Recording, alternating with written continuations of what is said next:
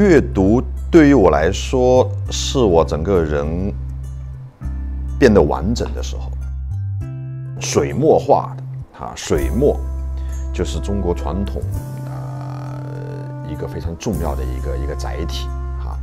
他刚才讲过的书法也好，或者是中国的这种中国山水画，其实就是用水墨是一个非常重要的。那水墨这个东西的奥秘奥妙在哪里？这本书是通过一种。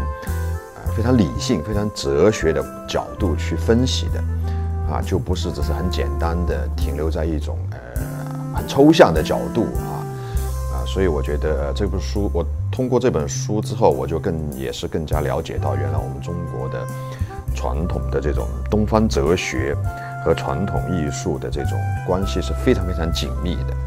那这个书也是一位非常具有哲学观点的一位一位一位作家所写的。叫做水墨十讲，哲学观画。好，我们通常看山水画，可能都只是看一种意象，看一种感觉，但实际上也是背后也是可以有非常非常深的哲理和理性的东西在后边支撑的，就不是只是凭一种感觉在这里。所以这两本书呢，是呃对我了解这个传统啊、这个这个呃文化有着非常非常重要的一个帮助的。啊，那当然这方面的书肯定会很多很多了。